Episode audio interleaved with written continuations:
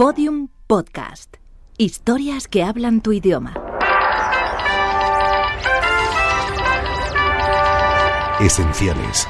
Grandes entrevistas. Entrevista de Iñaki Gabilondo al escritor Javier Marías, realizada en 2002 en el programa Hoy por Hoy.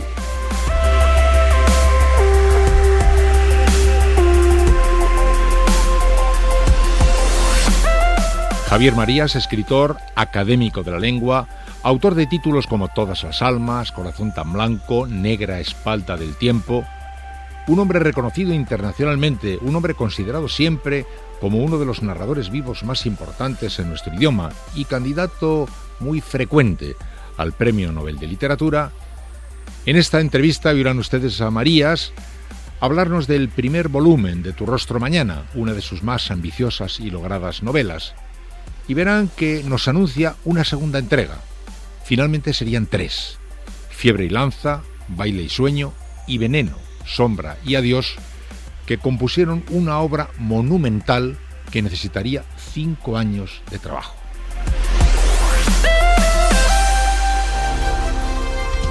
Cadena Ser.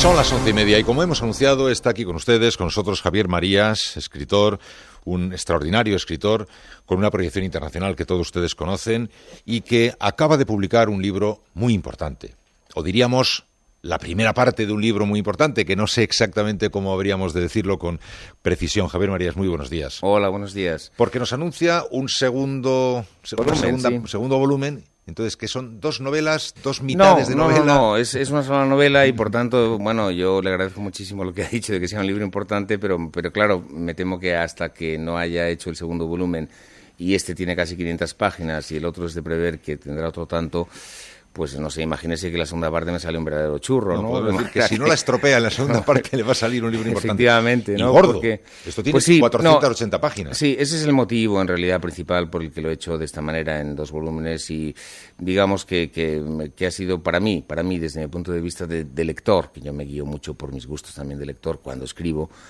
pues eh, digamos tuve que elegir entre lo que para mí son dos descortesías. Una la que la que eh, la que he cometido al final que es dejar un libro pues con un continuará. Y por tanto a aquel lector que le pueda estar gustando le interese pues quizás se va a sentir un poco irritado cuando diga bueno y esto y quién llama al timbre porque termina en el momento en que alguien llama a un timbre y no se sabe quién es. Entonces se puede sentir irritado y es una cierta descortesía pero la otra para mí era aún mayor desde mi propio gusto lector, que era pues esperar a tener acabado un libro de unas mil páginas. Yo detesto los libros de esa, de esa extensión y es más, cuando un contemporáneo hace un libro así, digo, mira, para esto me leo algún Dickens, me leo algún Dickens que todavía no me los he leído todos. ¿Y entonces, Javier, qué ha pasado esta vez? No, pues eso, que he hecho, hecho, hecho digamos, la, la, la, la, que para mí era la descortesía menor, publicar un primer volumen y cuando escriba el segundo, pues publicar el segundo, ¿no? La otra opción era esperar y publicar pues mil páginas y eso me parecía atroz. Hoy en es, un libro que exige al lector. A mí me ha parecido un libro importante, muy importante. Yo no soy un crítico, solo soy un aficionado, pero me ha parecido un libro muy importante. Pero un libro que exige al lector va atrapando al lector una especie de telaraña, eh, me parece, no sé si lo han dicho los críticos de verdad, que son los que saben. Bueno, los críticos no se lo han dicho aún porque además una de las cosas que también he decidido de momento es en principio no, no, no voy a leer las críticas eh, de este primer volumen, las que haya, porque porque precisamente tengo que escribir un segundo. Ya. Y digamos un tipo de interferencia que casi prefiero esperar a haberlo terminado. un entonces... segundo que además dice que no lo hace hasta que lo tenga entero, ¿no? Quiero decir, que no es que va con él, ¿no?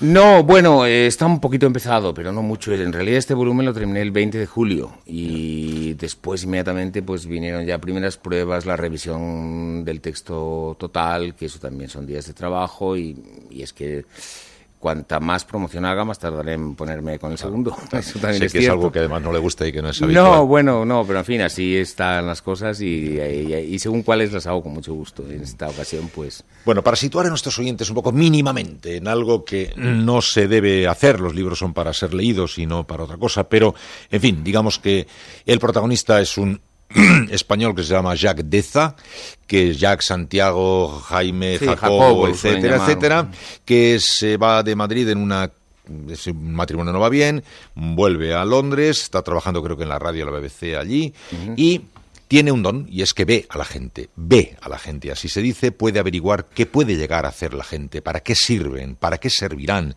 si serán traidores o no serán traidores, si serán leales o no. Y conecta, digamos, con lo que queda de un servicio secreto de la Segunda mm. Guerra Mundial que tiene intereses en estas personas que tienen esta capacidad. Sí, bueno, es un don, eso me apresura a decirlo, es un, don entre comillas, siempre aparece. En realidad no, porque podría parecer con esto que es alguien que tiene algo de visionario o, de, o incluso de psicólogo, y no, no es el caso. Es, es más bien es una facultad o un don, también el narrador dice, o una maldición, que en principio tendríamos todos, en realidad. Si nos atreviéramos. Tendríamos todos en principio, y es decir, y es la capacidad, digamos, para normalmente casi todos vamos percibiendo en las personas que tratamos, al fin y al cabo el argumento de nuestras vidas, el principal argumento de nuestras vidas, de todos yo creo, es las personas con las que tratamos, las que nos importan, sobre todo las personas que queremos o nuestras amistades o en los negocios o en las relaciones laborales, etcétera, etcétera. Y en el fondo, pues, ¿quién no quisiera saber qué puede esperar mm, de unos y de otros y, y a veces uno, pues, por ejemplo, va de buena fe, yo creo que en general la mayoría vamos de buena fe, en principio, y tenemos un elemento de credulidad inicial con todo, y creo que además así debe ser. La gente muy mal pensada yo creo que lo pasará fatal. Y, y lo cierto es que normalmente cuando vamos percibiendo de pronto en alguien, sobre todo en alguien que nos gusta, en alguien que queremos, de vez en cuando percibimos una reacción, un rasgo, a veces son incluso solo gestos que no nos agradan, que nos inquietan, que, que nos alarman, incluso a veces que incluso nos hacen ponernos un poco en guardia. Pero la verdad es que lo cierto es que yo creo que sí, que lo normal es que eso normalmente mm, tendemos a decir son figuraciones, o bien eh, me he equivocado, o bien eh, nadie es perfecto. Eh, también eso es algo que todos sabemos. No sé, yo a veces me gusta mucho citar o parafrasear una, una, una frase del poeta irlandés Yeats, al cual yo traduje, pertenece a un libro que yo traduje un libro de prosa en el que habla de, los duendes de Irlanda y en el cual, en un momento dado, hablando del mundo de los humanos, en contraste con el de los duendes eh, irlandeses, dice, en el mundo de los humanos, dice, nada es nunca puro y sin mezcla. En la persona que amamos hay algo que no nos gusta y en nuestro mayor enemigo hay algo que no nos acaba de desagradar del todo. Y es cierto, en general, la verdad es que, entonces, bueno, eso en el fondo lo sabemos, decimos, bueno, nadie... Pero lo cierto es que normalmente uno va percibiendo más cosas de las personas eh, de las que normalmente reconocemos percibir. Es decir, que todo eso casi siempre mm, acabamos por no registrarlo, tanto para bien como para mal. Y en cierto sentido, digamos que este grupo de personas, que efectivamente es, un, un, grupo que creó el Servicio Secreto Británico, el MI6, el del exterior, durante la Segunda Guerra Mundial, en aquellos momentos con vistas a descubrir quintacolumnistas, espías nazis, agentes alemanes que eran en aquel momento estaban siendo además lanzados en paracaídas en suelo británico y que tenían apoyaturas en suelo británico, pues intentar descubrir y también intentar reclutar a, gente. Y se descubrió que, que, eso, que en principio mm, no debía ser tan difícil, era enormemente difícil encontrar personas que tuvieran al mismo tiempo el atrevimiento para ver, el atrevimiento para reconocerse que veían lo que veían, que al mismo tiempo no fueran unos paranoicos, porque en aquellos momentos de guerra había mucha gente que entonces ya veía espías por debajo, por debajo de las alfombras y en todas partes, y que tuvieran, la, digamos, la responsabilidad y el atrevimiento de ver las dos cosas, ¿no? y a veces les preguntaban cosas concretas, no sé, esta persona, por ejemplo, sería capaz de matar a sangre fría, esta persona sería capaz de morir en según qué circunstancias, esta persona es fiable, esta persona traicionaría, esta persona hasta dónde. Es decir, no es un asunto psicológico, digamos que son los informes que se iban haciendo, eran más bien informes, yo los llamaría narrativos. Es decir, atrévase usted a ver. El narrador, la, novela mm, sucede en época actual, eh, pervive ese grupo de una manera, ya no hay Segunda Guerra Mundial, no se sabe exactamente en este primer volumen cómo pervive, se supone que sigue siendo algo del, del servicio secreto, pero quizá no, no tanto. Y bueno, inicialmente, pues, pues él habla de un proceso de atrevimiento suyo y que inicialmente ahora se trabaja mucho con vídeos, etcétera. Y bueno, dicen, bueno, ¿qué opina usted de esa persona? Y normalmente, al principio, todos diríamos lo que él dice. Hombre, pues no sé, no me. Se da cuenta pronto, dice, no sé, era la, respuesta que menos interesaba allí. Allí decían, no, diga, diga, diga lo que ves y tampoco vamos a tomar unas medidas inmediatas eh, contra nadie. Es decir, eh, quería dejar eso claro porque en principio es una facultad que yo creo que todos tendríamos, excepto la gente extremadamente despistada o extremadamente optimista o confiada, y que sin embargo, que es lo que en un momento dado, pues el viejo profesor con el que tiene muchas conversaciones y que es el que lo introduce en esto, puesto que él en su día perteneció a ese grupo en, los años 40, pues le viene a decir, la gente en realidad ve mucho más de lo que cree ver o de lo que acepta ver, pero en el fondo odiamos la certidumbre, odiamos el conocimiento y en el fondo no queremos no queremos registrar, no queremos aceptar lo que a menudo vemos. Se ha fijado una cosa, señor María, sabe que este Wheeler, esa, esa figura a la que se refería ahora, ese personaje... Casi un nonagenario, de hecho, sería... ¿Sabe que hoy es su cumpleaños? Lo sé bien.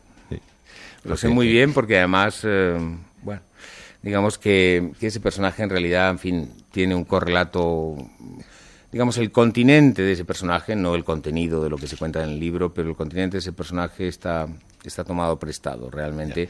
De alguien de alguien 4 de octubre sí, de alguien del año 13 sí hoy cumple 89 y hay, hay un correlato digamos en lo externo una persona de allí de Oxford que bueno a la cual yo le pedí permiso además en su día no digo bueno puedo puedo utilizarle eh, sus datos su luego ya pues eh, lo pues que hay señor Wheeler y a ese otro señor felicidad. Las daré de su parte. Sí. Al tiempo a, lo largo de, la obra y como línea de pensamiento permanente hay una eh, un escepticismo gigantesco en torno a la posibilidad de descubrir la verdad de conocer.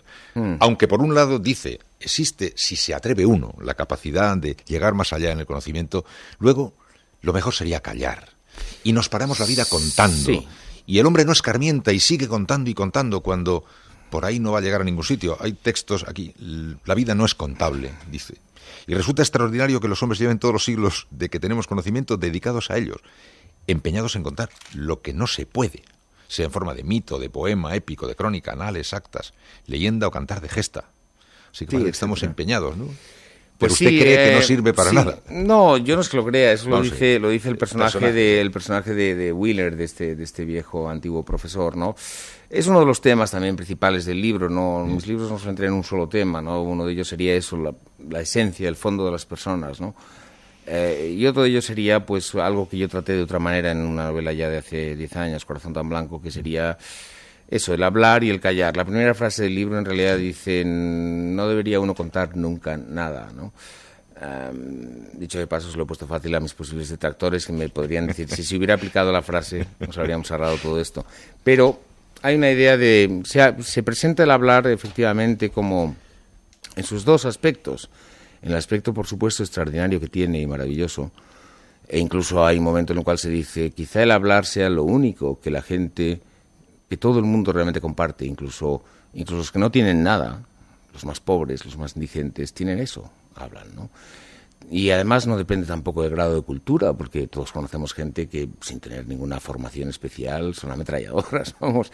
Y tampoco tiene mucho que ver con que la gente tenga o no tenga cosas interesantes o importantes que decir. Lo cierto es que se habla y se habla y se habla, y eso hay un momento en el que se dice, lo, lo tienen hasta los hombres con los dioses, lo han compartido. Si, si vamos a Homero, los dioses no paran de hablar con los hombres, y si vamos a la Biblia, el dios ya ve, no para de hablar. Se escarmienta, vamos, ni los dioses. No, no. Hay un momento que se dice, quizás solo los únicos que no lo comparten son los vivos, son los muertos, se dice en un momento dado. Tampoco acaba de ser cierto, porque, por ejemplo, en los libros a veces se podría decir que se conserva ese, ese hablar entre vivos y muertos. Cuando leemos, por ejemplo, a, pues, leemos a Cervantes, en cierto sentido estamos todavía hablando con un muerto, ¿no? Sí. Al mismo tiempo se dice, sin embargo, también hay un elemento del nefasto hablar, se dice en un momento dado también, de, esa especie de, necesidad de, bola, además, que se va creando de, en estos tiempos aún más. Y, en cierto sentido es a menudo es una especie de condenación en muchos aspectos. Hay una parte del libro que habla de una campaña mm, que, existió también en Inglaterra durante la Segunda Guerra Mundial, que es una campaña que vista desde nuestro tiempo, en que se habla tanto y los que están, los que están en la radio lo deben saber, gozar y padecer más que nadie, eh, en la cual, pues, eh, precisamente con vistas a no dar información al enemigo, se hizo una campaña institucional de la cual además se reproducen algunas unas viñetas, ¿no? En las cuales, en el fondo, si lo vemos desde hoy, es insólito, porque a la gente lo que se le estaba diciendo es no hablen, cállense, porque ustedes incluso ustedes mismos que creen que no saben nada de importancia pueden saber algo que es vital. Hay una viñeta concreta, por ejemplo, en la que se queda muy ilustrado eso. Se ve a dos señoras de su casa, dos amas de casa, muy con unos, gorri, con unos sombreritos ingleses, que van sentadas en un tren charlando. Y detrás En la viñeta hay dos generales nazis, uno con un aspecto incluso a Hitler, y el, y el texto, si no recuerdo mal, dice, nunca se sabe quién está escuchando. Y me diría, bueno, y dos señoras de su casa que podrían saber, pues, pues podrían tener un hijo, un marido que ha sido destinado a no sé dónde, y al hablar de eso podría ya dar una información a alguien de que mm, se, va, se prepara alguna operación en ese sitio concreto. No se sabe, se podría llegar a saber, nunca se sabe del todo. Hay un juego de equívocos permanente entre lo que se dice, lo que se sospecha, lo que se calla. Y hasta en la interpretación de la historia, luego también en paralelo, ya lo leerá el lector en su momento, Mm. algún caso como el caso de Andrés Nin, el Pong, Sí. ¿no? He contado con mucho pormenor, con mucho detalle, con mucha pasión también, creo. Eh, y alguna otra historia que está Sí. relacionada con la familia del personaje. de Sí, bueno, con la familia del personaje y de hecho con la mía. Ahí hay, un, hay, una, hay una historia que no, no tengo inconveniente porque además sería absurdo. Digamos, hay lo que yo llamo un préstamo. Ah, el narrador no soy yo y, si yo he trabajado para la MI6 no estaría autorizado a contarlo tampoco, ¿no? Pero, pero digamos hay un elemento que sí, que es un préstamo del autor al narrador, que es la historia del padre eh, del narrador durante y eh, al término de la Guerra Civil Española, que también eh, sale y fue precisamente un caso de delación el año 39, cuando ser delatado a la policía de Franco suponía normalmente el paredón, sin, sin, más, sin más historias, ¿no? Pues eh, el padre del narrador, y en esto coincide con, con, la historia de mi padre, pues fue delatado por quien había sido además su mejor amigo eh, desde el bachillerato prácticamente y sin causa aparente además, ¿no? Y hay un elemento de ahí, ahí es donde aparece la referencia al título Tu rostro mañana, es decir, cómo hay un momento que se dice cómo puedo no conocer tu rostro mañana, el que tendrás mañana, porque conozco el de hoy. Todos conocemos el de hoy, de las personas que nos importan, ¿no? Pero ¿cómo es posible que realmente esa sensación que todos, en un grado o en otro, afortunadamente no con la gravedad de esos casos, no con la gravedad de, de un, de un momento de guerra o de, o, de, o de una dictadura brutal en aquellos momentos, eh, en las cuales la delación además era un, se convirtió incluso además en un instrumento para saldar cuentas, ¿no? Dice, Simplemente. si me permite, dice, ¿cómo se podía pasar media vida junto a un compañero, un amigo íntimo, media vida de la niñez, de pupitre, de juventud, sin percatarse de su naturaleza, o al menos de su naturaleza posible?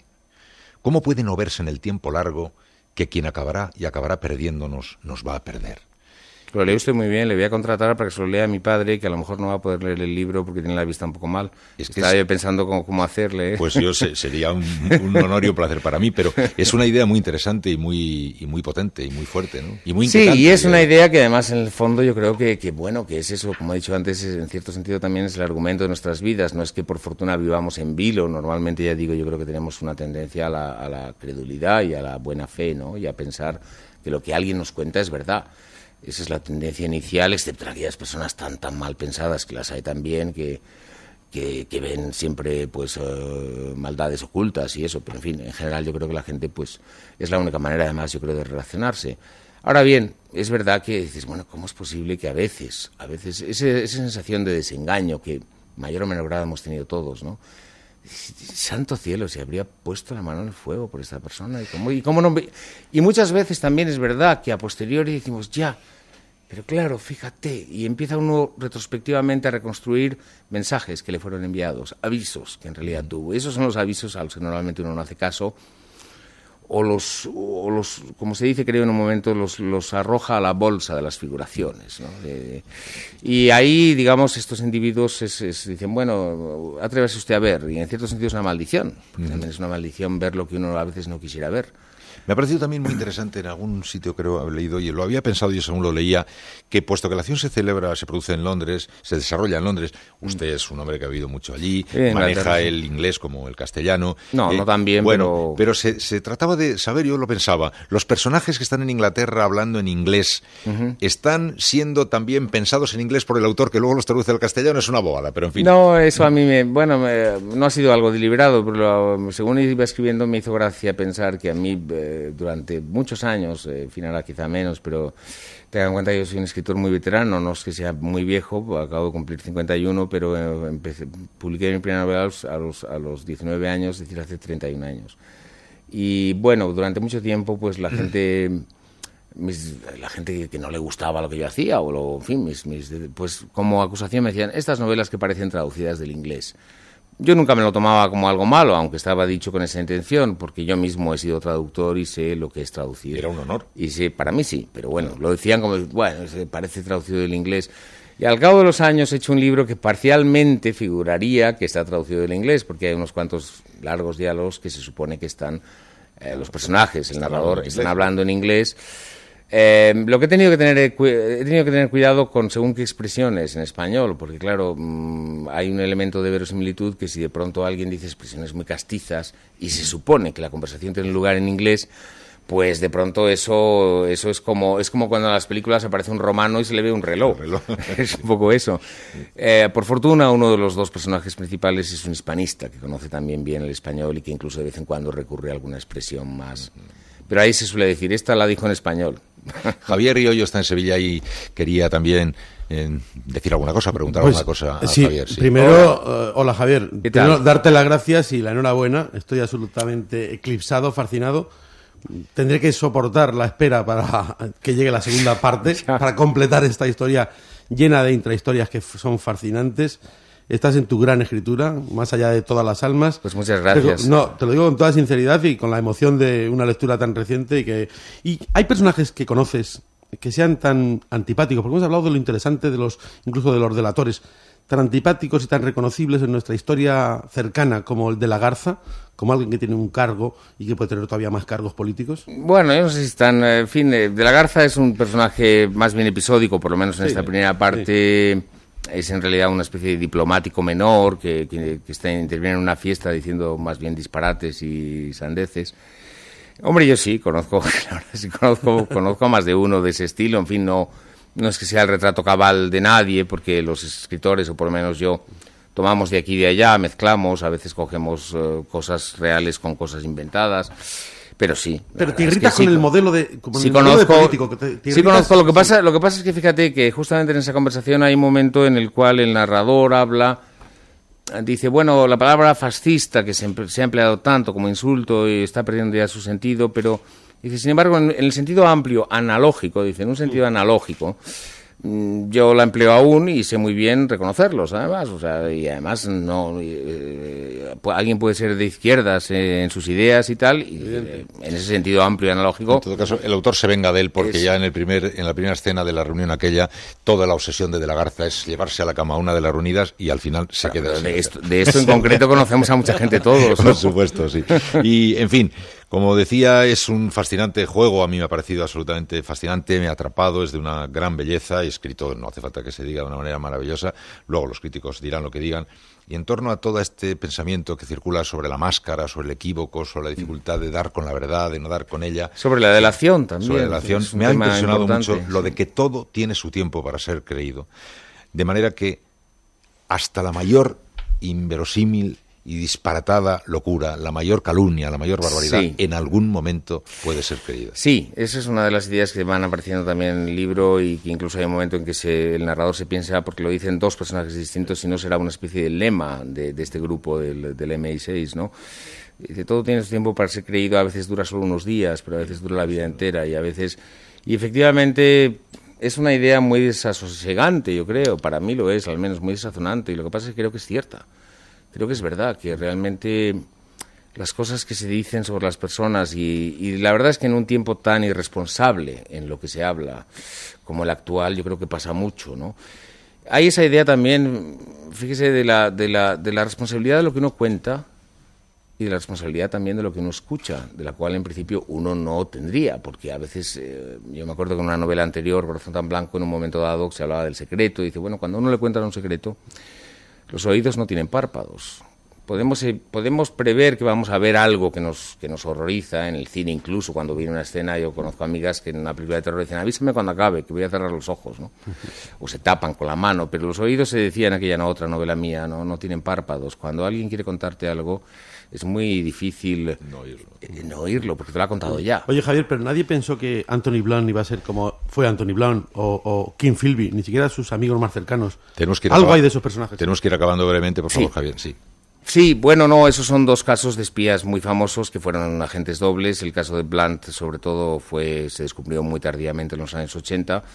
Eh, además, había sido el asesor de la reina el asesor de la reina de Inglaterra en materias de arte y fue un grandísimo escándalo. Y fue, sin embargo, traicionado también por Margaret Thatcher, es decir, él había sido traidor a su patria, digamos, aunque la palabra patria yo no la han pedido nunca personalmente, es una frase hecha, eh, y sin embargo él había llegado a un acuerdo con el gobierno británico de que mantuvieran el secreto de que había sido agente de Moscú también hasta el final de su vida y Margaret Thatcher no lo hizo, y en ese sentido también a él lo traicionaron. Bueno, pues unos minutos de conversación para que sencillamente puedan ustedes hacerse una somerísima idea de la atmósfera en la que se desarrolla esta primera entrega de un libro que continuará. Se titula eh, Tu rostro mañana. Primera parte, digamos, fiebre y lanza. Vamos a ver ahora al escritora que acaban ustedes de escuchar. ¿Cómo ha salido en la foto de Luis del Val? Presumo que es persona que se deja guiar por sus propias intuiciones, porque a pesar de que los meteorólogos no hablaban de lluvia en Madrid, él ha llegado enarbolando un paraguas, desde luego necesario si cae agua de nuestras grises nubes de hoy, porque el ante azul marino de su chaquetón sufriría quebrantos. Presumo también que es cortés y educado, porque ha llegado con adelanto suficiente para su cita periodística y por los ademanes de las manos, por la actitud en la que no se atisban soberbias o desdeños. La huida del pelo despejó todavía más la ya despejada frente, mientras en la zona posterior se ha marcado una amplia tonsura, lo cual es discordante con sus rasgos, con el rostro redondeado, la ausencia de arrugas, la boca sensual, fresca, muy bien dibujada, que hasta las lentes de montura elusiva parecen una coquetería, aunque la mirada enamorada, romántica, denuncia el hipermétrope. Tiende a acercar la mano izquierda a la barbilla, contornear la boca, apoyarse en las comisuras, como si las dudas, las vacilaciones intelectuales se proyectaran con las necesidades de la evidencia táctil. La sonrisa es amable, casi cordial, invitadora y con un matiz de complicidad humorística en la expresión, como si estuviera convencido de la inteligencia de su interlocutor. El libro Tu rostro mañana, el autor Javier María, editado por Alfaguara. muchas gracias. Añadir, muchísimas gracias, me permite añadir. Yo creo que voy a decirle al señor Tupra, que es el jefe de este grupo, que lo contrate. hoy por hoy, Cadena Ser. Síguenos en Twitter, arroba podiumpodcast y en facebook.com barra podiumpodcast.